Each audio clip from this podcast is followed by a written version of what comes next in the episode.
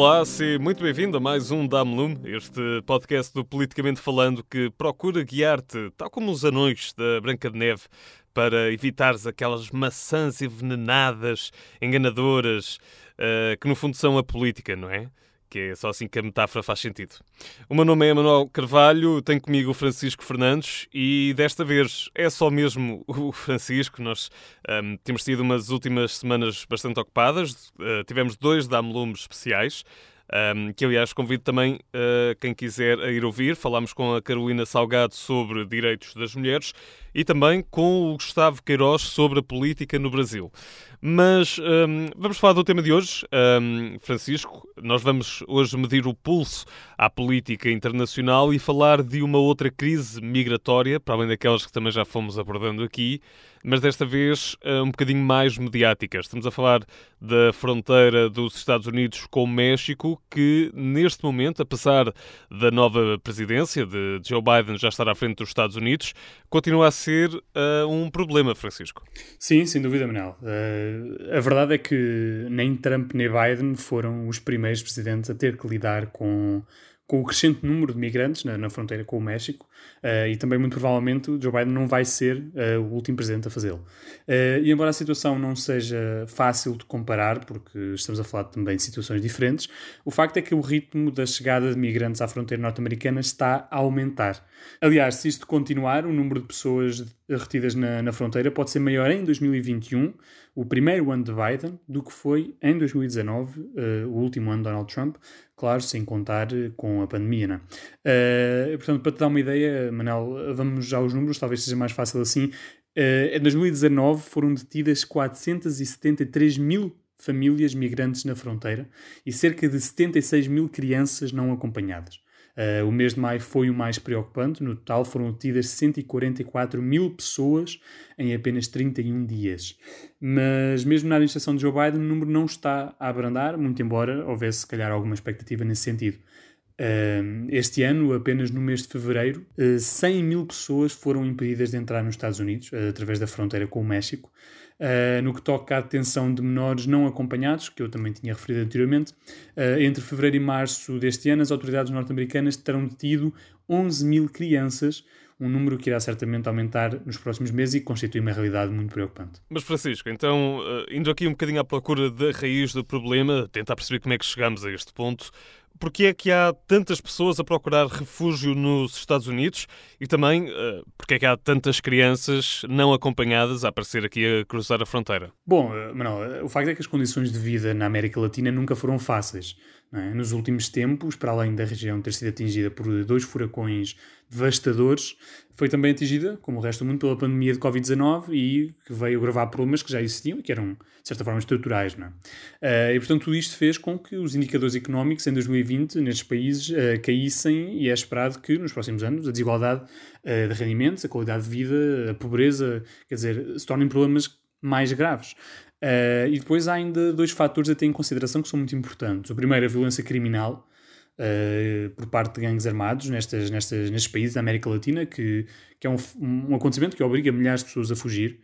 Uh, e também um segundo fator que é que quando Joe Biden subiu ao poder, muitos analistas acreditaram que se criou nestas pessoas uma certa percepção de que o controle fronteiriço na América ia ser menos rígido, que as políticas migratórias perdão, que o Donald Trump defendeu iam modificar-se e, portanto, estariam mais receptivos os Estados Unidos a receber uh, migrantes. E quanto à chegada de menores não acompanhados, Manuel, podemos apenas imaginar que deve ser uma decisão impossível para qualquer família, uh, enfim, deixar os filhos uh, irem à sua vida sozinhos, não é? Uh, numa situação que coloca a vida das pessoas em risco. Uh, mas o facto é que alguns pais, quando compreendem que as famílias estavam a ser, ou estão a ser impedidas de, de entrar nos Estados Unidos, tentam enviar os seus filhos sozinhos, no sentido de procurarem uma vida melhor do que, do que teriam nos países de origem. E do outro lado da moeda, como é que os serviços norte-americanos estão a lidar com estas crianças que atravessam sozinhas a fronteira? É, é, é só porque eu lembro-me que durante a, aliás, a campanha para as eleições, no ano passado, já se tinha falado muito de que estas crianças estavam a ser colocadas em jaulas, não é? Sim, uh, mas respondendo à tua primeira pergunta, uh, já de como é que as autoridades lidam com as crianças, Uh, quer dizer, não é difícil de imaginar que se trata de um processo muito complicado, a uh, todos os níveis, em termos processuais, em termos éticos, principalmente em termos éticos, até porque isto levanta sempre uma questão mediática muito forte.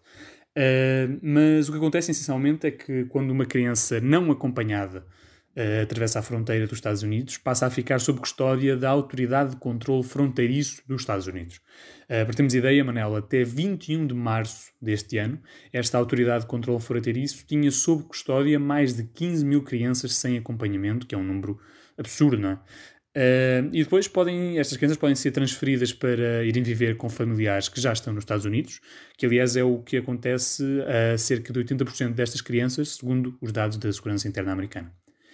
Uh, mas a questão é que durante todo este processo as crianças ficam alojadas em instalações que estão, bom, estão a trabalhar com um espaço muito restringido, como é fácil de imaginar, uh, também pelo número de pessoas, e sobretudo com uma capacidade que está a atingir o limite em recursos humanos, recursos, recursos físicos, etc. E, e, o facto é que as condições materiais são muito criticadas. Estes locais são, aliás, frequentemente comparados com armazéns, com prisões. Uh, e foi justamente por causa dessa semelhança a prisões que, que, surgiram as notícias que davam conta, como tu disseste, de crianças em jaulas. Uh, isto porque já, já desde a administração Obama e depois também continuando na administração Trump, uh, foram montados alguns centros de alojamento para, para os imigrantes que continham divisórias feitas de arame, quer dizer, eram divisórias que eram. O sentido delas era dividir as pessoas por uh, idades, principalmente, portanto, os pais com filhos de um lado, os adolescentes sozinhos do outro lado, enfim, fazer uma divisão. Uh, com, lá está constituída por divisórios de arame.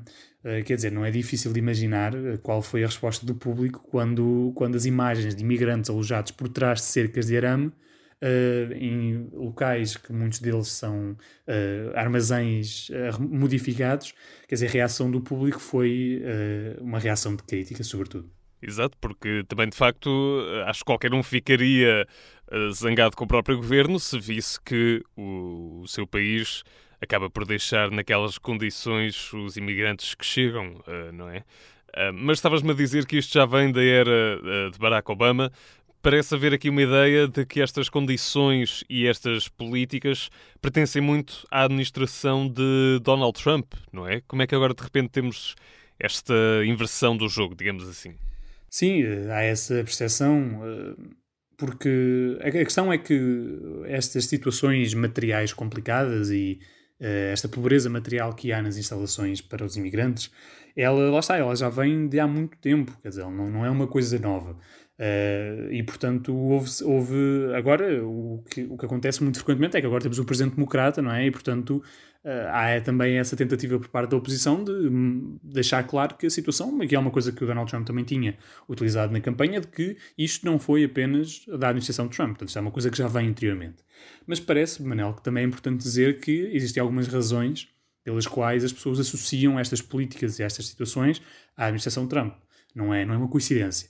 Eu diria que a principal razão é justamente a posição rígida que, que o ex-presidente teve relativamente, e adotou relativamente à, à imigração. Uh, não só desde o início, desde a sua campanha uh, inicial, mas, claro, durante todo o tempo que, que, exerceu o mandato. Aliás, a administração de Trump chegou mesmo a adoptar uma política chamada política da zero tolerância, que permitia às autoridades separar as crianças dos pais que as acompanhavam e, como consequência, deportar os pais, o que foi uma notícia que, aliás, a política durou muito tempo porque foi muito criticada. Um, e segundo uma, uma análise deste ano feita pela administração Biden, uh, segundo, a propósito desta política, decorrente desta política, mais de 1.400 pais foram deportados sem os seus filhos durante a administração Trump. Uh, e, portanto, regressando ao ponto de partida, uh, embora já não exista esta política de zero, zero tolerância, perdão, e embora Biden tenha prometido humanizar a política migratória, o facto é que as, as condições preocupantes em que os imigrantes ficam quando chegam aos Estados Unidos continuam, e continuam precisamente porque são comuns, já vêm de algum tempo, não são, não são recentes. Uh, aliás, uma fotografia muito recente de um congressista americano, tirada numa instalação para imigrantes no Texas, mostrou crianças a dormir muito perto umas das outras, nesta, nesta altura de pandemia, em colchões colocados no chão e tapadas por cobertores feitos de papel de alumínio que é aliás uma imagem que também já tinha sido uh, tirada, uma imagem muito parecida durante a administração de Trump e que tinha justamente sido utilizada também uh, e tinha levantado muita, muita preocupação nos meios de comunicação social. E portanto há um medo que, que toda esta situação pior, porque como nós dissemos no início, o número de tensões e colocações em instalações deste género está a aumentar e a expectativa é que continue. Bom, de facto, eu acho que papel de alumínio pode ser chamado de muitas coisas, mas cobertores não me parece que seja uma delas. Mas uh, se isto continua, e pode continuar, não é? Por aquilo que eu estou eh, a perceber da tua conversa, eu suponho que não esteja a ter consequências positivas para Joe Biden. Se calhar também um bocadinho uh, ao contrário daquilo que muitas pessoas poderiam pensar. Como é que esta crise está a impactar o presidente? Impacta de várias formas. Eh, de facto, Biden está a ser criticado uh, de várias posições políticas diferentes. Por um lado, as críticas da, da oposição republicana, que o acusa de ser ingênuo e de, de adotar uma posição demasiado suave no que diz ao a respeito à imigração. E do outro lado, temos as críticas também da ala mais progressista do seu Partido Democrata, que tem apontado para o número elevado de crianças e jovens detidos uh, na fronteira eh, como uma, um fator preocupante e também para as condições materiais em que estas pessoas são alojadas. Uh, e, portanto, a mensagem que esta crise tem passado é de um governo que não tem sabido lidar com a política migratória, ao contrário do que se calhar seria esperado, e que não tem conseguido gerir a imagem de uma presidência mais humanitária, que foi uma imagem proposta, sobretudo na campanha, uh, por Joe Biden. Uh, tanto que Biden e membros do seu governo têm pedido publicamente às pessoas para não tentarem atravessar a fronteira, que aliás era uma coisa que demoraram bastante tempo a fazer, embora tenha, tenha havido vários apelos de, de setores políticos, nomeadamente mais conservadores. Uh, e muito embora também esta administração se tenha oposto a essa política de Trump de apelar uh, a que os imigrantes não, não viessem, não fossem para os Estados Unidos, aliás, e permanecessem nos seus países de, de origem. E, portanto, nos últimos dias, Joe Biden nomeou a vice-presidente Kamala Harris para lidar com a resposta a esta crise migratória. Uh, Kamala Harris vai trabalhar em conjunto com o governo do México e de outros países da América Central para tentar encontrar uma solução para as causas que motivam tanta imigração para os Estados Unidos.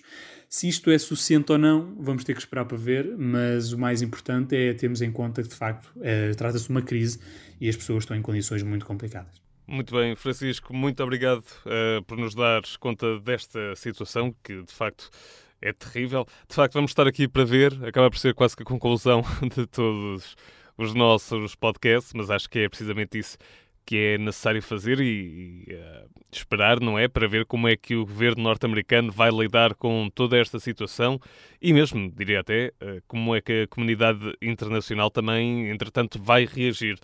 Mas, uh, Francisco, muito obrigado então por esta explicação e obrigado também por teres preparado todo este trabalho. Ora, é, Manuel, é sempre um gosto. E agora a ti que nos ouves, se ficaste interessado por este tema, podes sempre passar pela nossa página do Instagram, Politicamente Falando PT. Nós vamos explorando um, vários assuntos, tanto da política internacional como nacional. Podes também ouvir os nossos uh, podcasts, para além deste, do Dame Lume, claro. Também podes ouvir o nosso outro programa, o No Meu Tempo é que vai ser, onde falamos com os rostos jovens da sociedade portuguesa e de resto, se tiveres alguma dúvida ou se quiseres uh, deixar algum comentário, podes enviar-nos uma mensagem para a nossa página do Instagram. Nós uh, prometemos que vamos estar atentos. E de resto, encontramos-nos aqui no próximo episódio. Muito obrigado e até à próxima.